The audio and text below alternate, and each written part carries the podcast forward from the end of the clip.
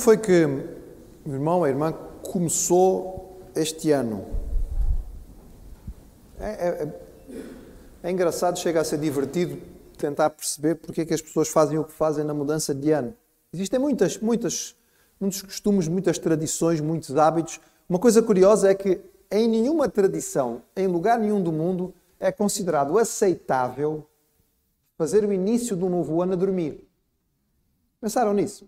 O início do novo ano é uma questão, uma convenção, não é? Nós decidimos que temos um ano, uh, temos um ano solar, mas há, há culturas que têm anos lunares, fazem datas de formas diferentes.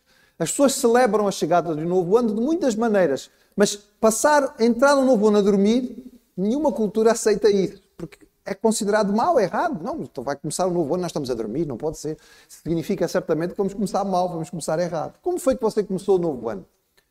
Talvez mais importante ainda, porquê que começou o novo ano da maneira que o começou? Provavelmente, independentemente da forma que você usou, do hábito, da tradição que seguiu, fez porque entende que começar bem é importante. Começar bem. Começar bem. Quando começa mal, não é?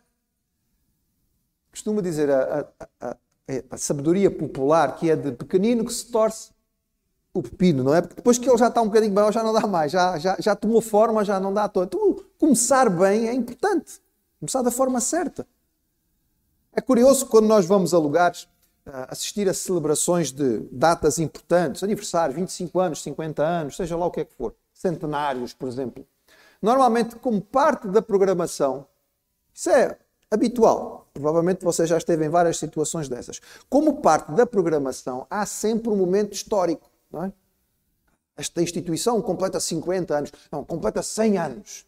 Foi assim que começou. Fulano tal, tá, tá, tá, por causa disto, por causa daquilo, em tal lugar assim, entendeu que devia começar e que começou da primeira vez e tinha tantas pessoas e era em tal lugar. E nós temos fotografias, vídeos, imagens, testemunhos pessoais, enfim, várias coisas diferentes para nos explicarem como é que começou.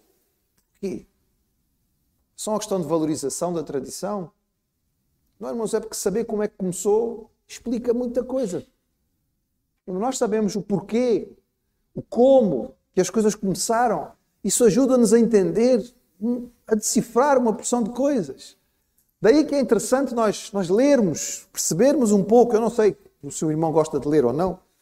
Entre as coisas que eu gosto de ler, eu gosto muito de ler sobre história e gosto muito de ler biografias. Porquê?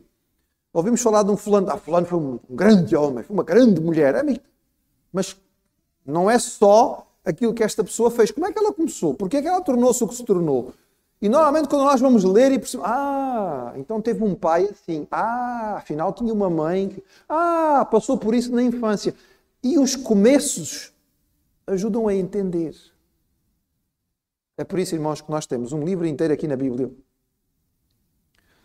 que se chama Começos, que nos explica como é que tudo começou.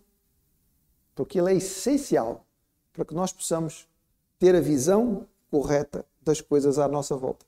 Todos nós temos uma cosmovisão, ou seja, uma forma de interpretar o mundo à nossa volta, de perceber o que é que as coisas são, qual é o propósito delas, qual é a razão delas existirem, se há algum destino ou não. E para nós, como cristãos bíblicos, esta visão, este entendimento no mundo começa a ser moldado essencialmente por aquilo que nós encontramos nas primeiras páginas da Bíblia. Abra a sua. Primeira página, desta vez é fácil, não é? Não, não vai ter que fazer esforço nenhum de decifrar ou descobrir o livro. O pastor não vai pregar naqueles livros que são difíceis de encontrar. Não é uma mensagem em sufonias. Sufonias, está na Bíblia, está, irmão, está lá. Mensagem muito interessante. Leia sobre sufonias. Era um príncipe real, mas foi também profeta do Senhor. Gênesis, capítulo 1. Versículo 1, as primeiras palavras da revelação de Deus para nós. E a palavra começa, e se calhar o irmão nem precisava abrir a sua Bíblia para saber, dizendo: No princípio. No princípio. No princípio. É provável que o irmão tenha aí no cabeçalho da sua Bíblia, em cima deste primeiro versículo, a palavra Gênesis. palavra Gênesis não é uma palavra, não é uma palavra portuguesa, ela foi transliterada. Esta palavra foi usada na tradução da Bíblia para o latim, porque era o início do texto em grego. E quando o tradutor para o latim, Jerónimo, fez a tradução da Vulgata Latina, para que o povo pudesse ter acesso ao texto bíblico numa língua mais acessível, latinizou a palavra grega inicial, que era esta, Gênesis, que dava, início, dava a ideia do início. Para muitos judeus, na tradição hebraica, o livro pode ser chamado Toledot, que é aquilo que está no início do capítulo 2. Basicamente, são histórias ou gerações daquilo que aconteceu. Mas, em geral, na versão original da Bíblia hebraica, o nome do livro é Bereshit, que significa só no princípio. Ou, provavelmente, uma tradução mais fiel para os puristas seria em princípio. Seja como for. O que o livro está nos dizendo é que aqui nós encontramos a história dos começos. Como é que as coisas começaram. Até o século XVIII, irmãos, a autoria deste livro por parte de Moisés não era posta em causa. Isto era dado assente, a tradição hebraica assim o dizia, não tivemos nenhuma dificuldade. A partir do século XVIII, com a chamada teologia liberal, normalmente teólogos alemães começaram a pôr em causa todas as coisas e começaram a ter muita dificuldade em entender como é que uma pessoa, 1400 anos antes de Cristo, portanto, este livro foi escrito há, há quase 3500 anos, como é que uma pessoa nesta altura tinha estas informações? Ora, a visão que nós temos da palavra do Senhor e ela nos é hoje confirmada com base em todo o material histórico e arqueológico que consegue se encontrar, é que realmente a sua origem é mosaica e nós não temos dificuldade em entender que foi Moisés que a escreveu. Ele demonstra, o texto demonstra, através da utilização de palavras muito antigas, como também ah, o domínio da geografia da época segundo aquilo que era o conhecimento de então. O Senhor Jesus atestou este texto como sendo de Moisés. Quando ele respondeu aos fariseus, dizendo: Não tendes lido no livro de Moisés? E ele então faz a citação do texto. E desta maneira nós temos a confirmação por parte do Senhor Jesus. E isso para nós, irmãos, como cristãos, é fundamental. Porque se Jesus assim o declarou, e ele certamente sabia qual era a origem deste livro, nós também o, o atestamos. O material que o irmão encontra nestes primeiros livros e no livro de Gênesis, que é aquele que vamos trabalhar em particular, ele foi escrito durante aqueles anos de peregrinação, durante os, os, anos em que Moisés esteve com o povo no deserto. Foram 40 anos, teve tempo suficiente para isto. Eles fizeram grandes paragens ao longo desta peregrinação que demorou anos antes de chegarem à Terra, à terra Santa. Nós lembramos então que Moisés tinha certamente muita, muita formação em termos de conhecimento o texto bíblico nos conta, a história vai nos contar que Moisés, apesar de ser filho de escravos hebreus, ele foi criado no palácio do faraó. E os faraós e os egípcios, nesta altura, já dominavam a arte de alguma forma descrita e eles faziam registros históricos. Existe, o irmão poderá visitar algum dia se quiser, se for à Sicília, e for à sua capital, Palermo, vai encontrar lá uma, uma, uma estela, uma pedra famosa, chamada a Pedra de Palermo, justamente porque ela está lá.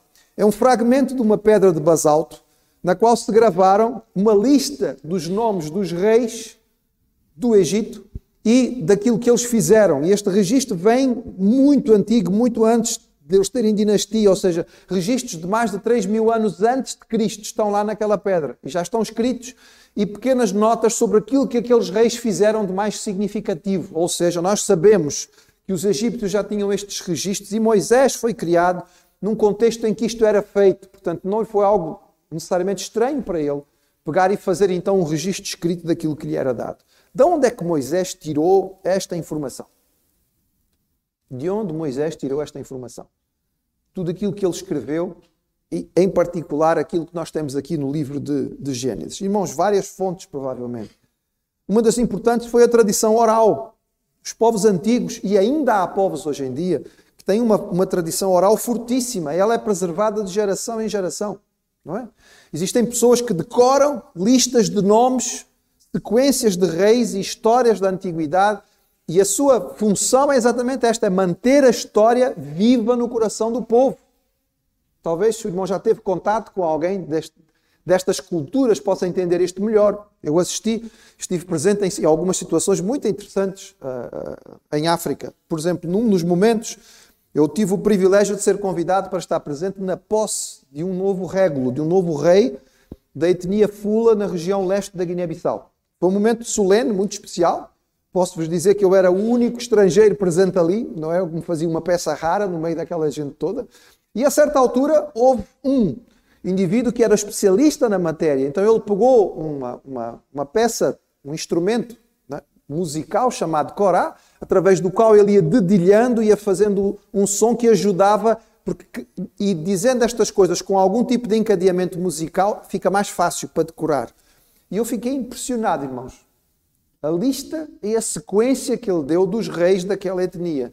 Eu não faço ideia de onde é que aquilo começou, mas certamente foram séculos, porque ele contou o nome sucessivo. Eu, não, eu perdi a conta. No início eu comecei a contar, depois perdi, depois voltei outra vez. O período que eu contei tinha pelo menos uns 40, mas foram muito mais que ele contou. Ele tinha aquilo tudo decorado. E pelos vistos ele repete aquilo com muita frequência. Tradição oral. Eu vi, irmãos, também na Guiné, meninos meninos com 11, 12 anos a declamarem o Alcorão inteiro de cor. Só por irmão ter uma ideia, o Alcorão é um bocadinho maior do que o Novo Testamento. Inteiro de cor. A gente decora um versículo e fica feliz, não é? Decoramos o Salmo 23 inteiro. Uau, decorei o Salmo 23. No dia que o irmão decorar o Salmo 119, a gente vai começar a levar isto a sério. Nós achamos que é muito. Mas numa cultura em que não há coisas escritas, irmãos, a tradição oral é muito importante e muito forte. Portanto, muita coisa chegou a Moisés através da tradição oral, foi passada de geração em geração e as coisas eram guardadas. As tradições antigas, preservadas pelos egípcios, certamente tiveram alguma influência. É claro que dentro do material guardado que devia existir, eh, eh, muita, muitas coisas são, são diferentes. Quando nós vamos ler a descrição da criação do mundo daqueles povos da antiguidade e lemos aquilo que Moisés escreveu, há diferenças fundamentais. E nós vamos ver isto. Mas alguma informação existia e ele também deve ter recebido esta informação. É muito possível, irmãos, que parte daquilo que ele recebeu tivesse sido escrito na época de José. Lembram-se que José foi alto funcionário do Egito e era um homem profundamente organizado. Ele trabalhou para permitir, não é, que a fome fosse vencida pela grande organização que ele teve naquela altura. E certamente José tinha o conhecimento da escrita e fez relatos e fez, guardou alguma coisa escrita. É perfeitamente plausível que alguma coisa que José tivesse escrito da família tivesse chegado até Moisés. Isto é perfeitamente aceitável. Também há fontes escritas. E nós sabemos que Moisés recorreu a elas. Por exemplo, no livro de Números, no capítulo 21, ele faz uma referência por isso se diz no livro das guerras do Senhor. E onde está o livro das guerras do Senhor? Não temos. Mas na altura de Moisés havia. E portanto ele teve acesso a este livro para de alguma maneira poder usá-lo também para colocar naquele material escrito. E é claro, irmãos, nós queremos que uma parte significativa do que Moisés recebeu foi revelação direta de Deus. Como é que ele podia saber como é que o mundo foi criado? É tão interessante ler o texto, e nós vamos fazê-lo, com algum pormenor. Parece que Moisés está a assistir um filme. Isto era perfeitamente possível, porque ele esteve com o Senhor largos períodos em íntima e profunda comunhão. Lembram-se? Ele subiu no monte e ficou lá quanto tempo? Quatro horas? Não, foram 40 horas. Não, foram 40 dias. Ah, sim, mas ele recebeu toda a lei além do que ele recebeu todas as orientações para a construção do tabernáculo. Mas, irmão, 40 dias dava para bastante mais. Certamente mais ele recebeu. E é muito provável que nesta altura foi a altura em que ele recebeu esta informação, ou grande parte desta informação da parte do Senhor. Se o irmão olhar para o livro de Gênesis que está aí na sua mão, ele é muito fácil de ser dividido em termos de esboço. Os primeiros 11 capítulos capítulo de 1 até o capítulo 11, fala-nos sobre o começo do mundo, do universo, da história universal. Começo da, do, do universo como nós o conhecemos, o começo do planeta, o começo da humanidade, o começo dos ofícios, das cidades, da civilização, das nações. Os primeiros 11 capítulos contam-nos tudo isso. É uma história vista do ponto de vista do globo, não é? de tudo aquilo que existia. É uma história contada de longe, digamos assim. É uma narração feita à distância. Estamos a contar tudo o que está a acontecer. E de repente, quando chegamos ao capítulo 12, esta descrição que é feita à distância aproxima-se e foca num homem. E a partir deste homem, numa família que vai dar origem a uma nação. É o começo do povo separado de Deus. É o começo do povo de Israel. É o começo daquilo que era o povo aonde Deus ia habitar um dia, através de quem ele ia nos trazer a sua revelação máxima. Então nós temos em pormenor as histórias dos patriarcas Abraão, Isaac, Jacó e José. Nós temos alguma dificuldade em interpretar o livro de Gênesis por causa de toda a bagagem que nós trazemos quando nós abrimos o texto. Por exemplo, grande parte dos irmãos, alguns talvez não. Quando estavam na escola ainda não havia esta preocupação. Mas boa parte dos irmãos aqui já passaram por uma fase em que na sua escola foi-lhe ensinado uma outra teoria. Atenção, teoria. Nunca deixou de ser teoria, porque não tem como ser provada. A teoria da evolução, que diz que o mundo foi, apareceu aqui por acaso. Só por acaso. Não, não, não seja muito vaidoso. Você está só aqui por acaso. É porque um dia uma ameba não ficou satisfeita lá de viver dentro do lago, ela resolveu sair porque aquilo estava muito, muito monótono e a partir daí aquilo foi chegando até chegar a nós. É a teoria que é apresentada nas nossas escolas, que os nossos, não é, as nossas crianças e os nossos jovens a, a, ensinam, e isto cria-nos alguma dificuldade quando nós vamos ao texto. Mas nós vamos ver, não com tanto pormenor, porque as mensagens não são para ser ciência, mas alguma informação nós vamos dar aos irmãos para nós percebermos onde é que estão as nossas dificuldades. Nós temos hoje, um, no entretanto, muita informação a respeito do mundo antigo. Há muita descoberta histórica e arqueológica que nos falam. Mas o texto bíblico nos fala sobre coisas que não são do dia a dia.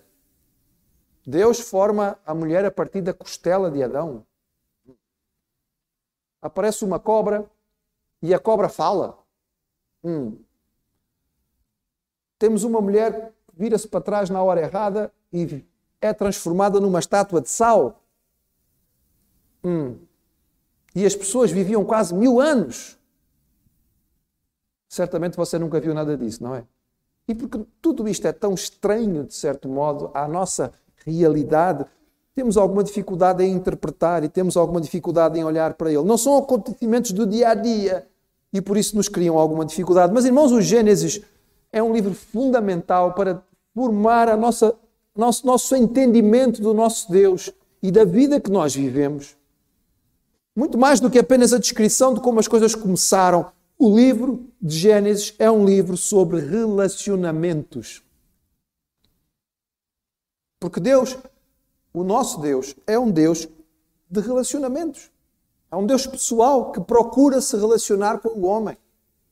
O livro começa falando da relação de Deus com Adão. Mas depois fala da relação de Deus com Enoque, com Noé, com Abraão, com Isaac. E nós vemos sistematicamente Deus falando, Deus conversando.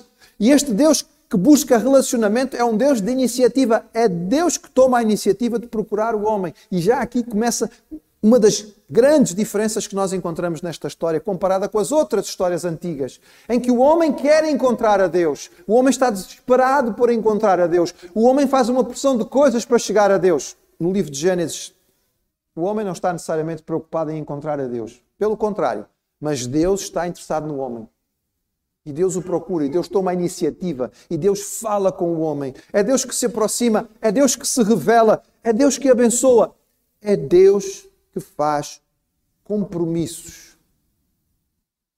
É extraordinário ver a quantidade de vezes que Deus se relaciona e que Deus assume responsabilidade para com o homem. Ele insiste em abençoar e em prometer a sua salvação. O livro de Gênesis, irmãos, é um livro de alianças e de promessas. Quando nós cantamos que o nosso Deus é o Deus de promessas, grande parte da base está aqui neste livro, porque é aqui que ele promete. A primeira promessa feita por Deus é feita ao primeiro homem. Deus prometeu. As promessas para o bem e para o mal. Deus prometeu inicialmente se tu quiseres seguir a tua vida independentemente, podes fazê-lo. Mas atenção, quando isso acontecer, vais ficar separado de mim. Ou seja, o dia que tu comeres, morrerás. Foi uma promessa. E aconteceu. Mas imediatamente Deus fez outra promessa. Um dia alguém vai esmagar a cabeça da serpente. Promessas. Porquê é que Deus havia de se comprometer com a humanidade, que eram apenas seres criados? Mas o que o texto nos diz é que este Deus é um Deus de aliança. O livro de Gênesis, irmãos, não é só uma história de como as coisas começaram, mas é a história da missão de Deus de resgatar a humanidade. Neste livro nós encontramos as coisas fundamentais que vão estar em toda a história da Bíblia. Salvação. Este é um livro de salvação. Em que Deus salva constantemente. Deus salva indivíduos, Deus salva famílias, Deus salva o mundo inteiro e a humanidade como um todo. Este é um livro que nos fala sobre a eleição. Deus escolhe. Deus elege. Deus escolheu Abraão. O irmão vai ver e vai ler no texto. Não nos é dito porquê.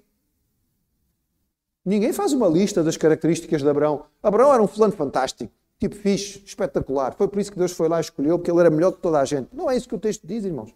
Mas diz que Deus falou com Abraão. Deus o desafiou e ele obedeceu. O texto é fiel em nos mostrar que estas pessoas eram pessoas como nós. De vez em quando faziam coisas fantásticas e mostravam muita fé. Era capaz de levar o seu filho para ser sacrificado, porque acreditou, eu vou, Deus mandou, eu faço. Mas também eram pessoas que ficavam com medo, ficavam com receio. Esse mesmo homem que foi capaz de ter a coragem de sacrificar o filho, a certa altura tinha dito à esposa: Tu és bonita demais, diz que és minha irmã, senão a coisa pode correr mal para o meu lado. O texto é honesto e nos diz claramente como é que as coisas são, porque estas pessoas eram pessoas como nós. O texto é um texto que nos fala sobre a missão e nos fala sobre quem Deus é. É a revelação, início da revelação. E no início desta revelação, o Deus que é descrito aqui é poderoso. Ele criou todas as coisas. Não é possível haver mais poder. Ele fez tudo do nada. É o que nós vamos ver que está descrito neste primeiro versículo. Do nada, Ele vai criar todas as coisas. É um Deus justo. É um Deus de amor, mas é um Deus de justiça. Há momentos em que é preciso punir.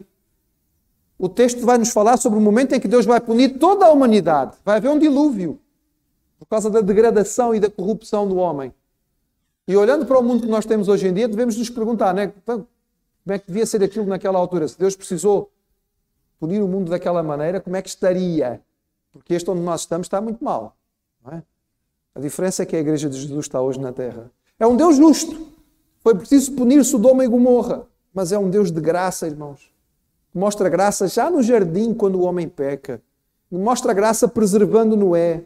Mostra graça investindo em Abraão e guardando esta descendência que sistematicamente se afastava do plano e Deus ia lá e trazia-os de volta. É um Deus com propósitos claros. É um Deus de amor transcendente.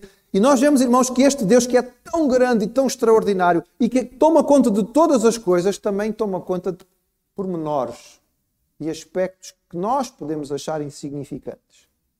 Deus, o Deus, Criador dos céus e da terra, vai tomar conta de uma escrava fugitiva no deserto. Era uma escrava. Não tinha importância nenhuma estava deprimida por causa do tratamento da sua senhora, fugiu, ia morrer no deserto, ninguém ia dar por ela, o nome dela não fazia parte das listas, ela não era importante. Mas o Senhor tomou conta dela e vai tomar conta do seu bebê. É um Deus que se preocupa em arranjar uma esposa especial para um solteirão renitente. O tipo já tinha 40 anos, não queria casar de maneira nenhuma, continuava agarrado à memória da mãe, não é? que a mãe tinha sido muito especial para ele. Ele tinha um amor muito especial pela mãe, tinha um carinho tão grande pela mãe que não saía da barra da saia da mãe, que já tinha morrido há não sei quantos anos. Ele tinha 40 anos e ainda não tinha casado e era preciso que ele casasse porque havia necessidade da continuação da linhagem. Então, o Senhor foi lá e preparou especialmente e trouxe, não é? Aquela esposa que era bonita e sábia para poder tirar o homem da depressão. E lá Isaac arranjou uma Rebeca é o Senhor que teve o cuidado, porque o mordomo foi até lá e antes de chegar ele disse: Senhor, mostra graça. Eu preciso de uma noiva. Mas não é uma noiva qualquer, preciso de uma noiva especial. O irmão percebe, estamos a falar do Deus que criou os céus e a terra e que está preocupado com uma escrava fugitiva e uma noiva para um solteirão. É o que o texto diz. É o que o texto diz. E isso nos revela também o Deus que nós temos. Outra forma de nós olharmos para este texto e nós entendermos o que é a grandiosidade e a importância deste texto, é pensarmos neste texto como um livro que nos fala sobre o reino de Deus. Este é um tema central na mentalidade dos judeus. E vai ser um tema central na apresentação do Evangelho de Jesus. A história começa como todas as grandes histórias começam. Os irmãos, repararem bem, as histórias em geral, todas seguem o mesmo esboço daquilo que nós encontramos no livro de Gênesis e vamos encontrar na Bíblia inteira. As boas histórias começam sempre como? Há um ambiente idílico, há uma, há uma situação de perfeição, está tudo ótimo, maravilhoso, fantástico. E então acontece alguma coisa ruim. Alguém mau aparece na história. Alguém prejudica aquelas pessoas que estavam a viver no paraíso. Há a introdução da maldade, do erro, do mal, do pecado, da falha, da morte. Entra aquilo que não devia entrar no paraíso. E agora o resto da história é como é que o herói vai conseguir trazer as coisas de volta como elas eram no princípio. Regra geral e sistemática. Nas histórias humanas, o que o herói vai fazer é vingança. Presta atenção nos filmes, nas séries, naquilo que você gosta de ler e ver. Sistema... Esse é o esboço habitual. E sabe porquê que podem continuar a fazer os filmes com este esboço e dar certo? Porque é o que a gente gosta. Nós gostamos. De alguma maneira nós fomos criados imbuídos desta história, porque é a história que está aqui. Irmãos, o livro começa nos falando sobre Deus criou os céus e a terra. E havia comunhão perfeita entre o homem e Deus. Sabe como é que a história termina, irmão? num livro chamado Apocalipse, exatamente como o primeiro é uma transliteração do grego, o último também, porque a palavra Apocalipse não é portuguesa, é grega, revelação. E na revelação, como é que termina? Bem, se o irmão quiser saber em pormenores, quarta-feira, seis e meia, estudo bíblico da igreja no Zoom. Vamos falar sobre Apocalipse 21 e 22. Vamos não, vai o pastor Samuel e nós vamos ouvir. Como é que termina, irmãos? Começou com céu e terra, o homem e Deus em perfeita união. E termina novo céu e nova terra. O homem e Deus em perfeita comunhão. E o que é que acontece aqui, irmãos? A missão de Deus, a recuperação de Deus, o reino de Deus que estava perfeito, que era ideal, sendo restabelecido na terra. Quando Jesus veio, ele disse: O reino de Deus é chegado. O reino de Deus, no sentido da, da, da, da, ordenança, da orientação, do senhorio de Deus na vida das pessoas, era chegado através dele. Ele viveu uma vida no qual o reino de Deus foi perfeito, porque ele não pecou. E ele nos mostrou como é que nós podíamos viver esta vida e desta forma restabelecer o reino de Deus na terra. Chegamos então, irmãos, a este texto. E no começo do ano, é bom que nós comecemos pelo princípio. Comecemos pelos começos. O Deus que cria todas as coisas. Ele quer ser conhecido. Ele quer estabelecer uma relação com o homem. E para isso, ele que é transcendente, é também um Deus presente, é também um Deus próximo, é também um Deus que quer abençoar, é um Deus que se revela. E olhando para o texto que nós temos em Gênesis, nós entendemos quem somos, de onde viemos, porque é que estamos aqui, qual é o propósito da nossa vida. Qual o sentido do dia a dia? Para que é que nós devemos caminhar? Qual deve ser o nosso alvo? E o que é que Deus fez para que nós pudéssemos ter tudo isto? Está tudo em Gênesis. O que é que deu errado? Por que é que nós nos desviamos tanto? Por que é que o mundo está como está? Por que é que as coisas estão tão ruins? Por que é que eu não consigo ser melhor? Apesar de eu saber que queria, eu não consigo atingir aquilo que eu gostaria de ser. Está explicado aqui. É por isso, irmãos, que este livro é tão importante. Porque é importante saber como é que as coisas começaram. E aqui nós temos todos os começos. A nossa proposta, aqui neste início de ano, nós embarquemos nesta, nesta viagem. Não vamos correr, porque é importante demais. E nós temos que entender e perceber o que significa para nós. Mas nós vamos gastar algum tempinho com estes começos entendendo estas perguntas e estas respostas que são fundamentais para nós, como cristãos bíblicos, termos a nossa visão afinada com aquela que é a visão do Senhor. Nossa oração é que este tempo de meditação e de estudo possa nos mostrar a grandeza deste Deus e também a importância de cada um de nós como seus servos, como seus filhos. O que é que isso significa para nós? Muda muito quando nós realmente entendemos como é que todas as coisas começaram. E uma das grandes mensagens tão belas e maravilhosas deste livro é da fidelidade do Senhor. E nós vamos cantar esta fidelidade ao terminar este culto. De pé, tu és fiel, Senhor. Tu és fiel.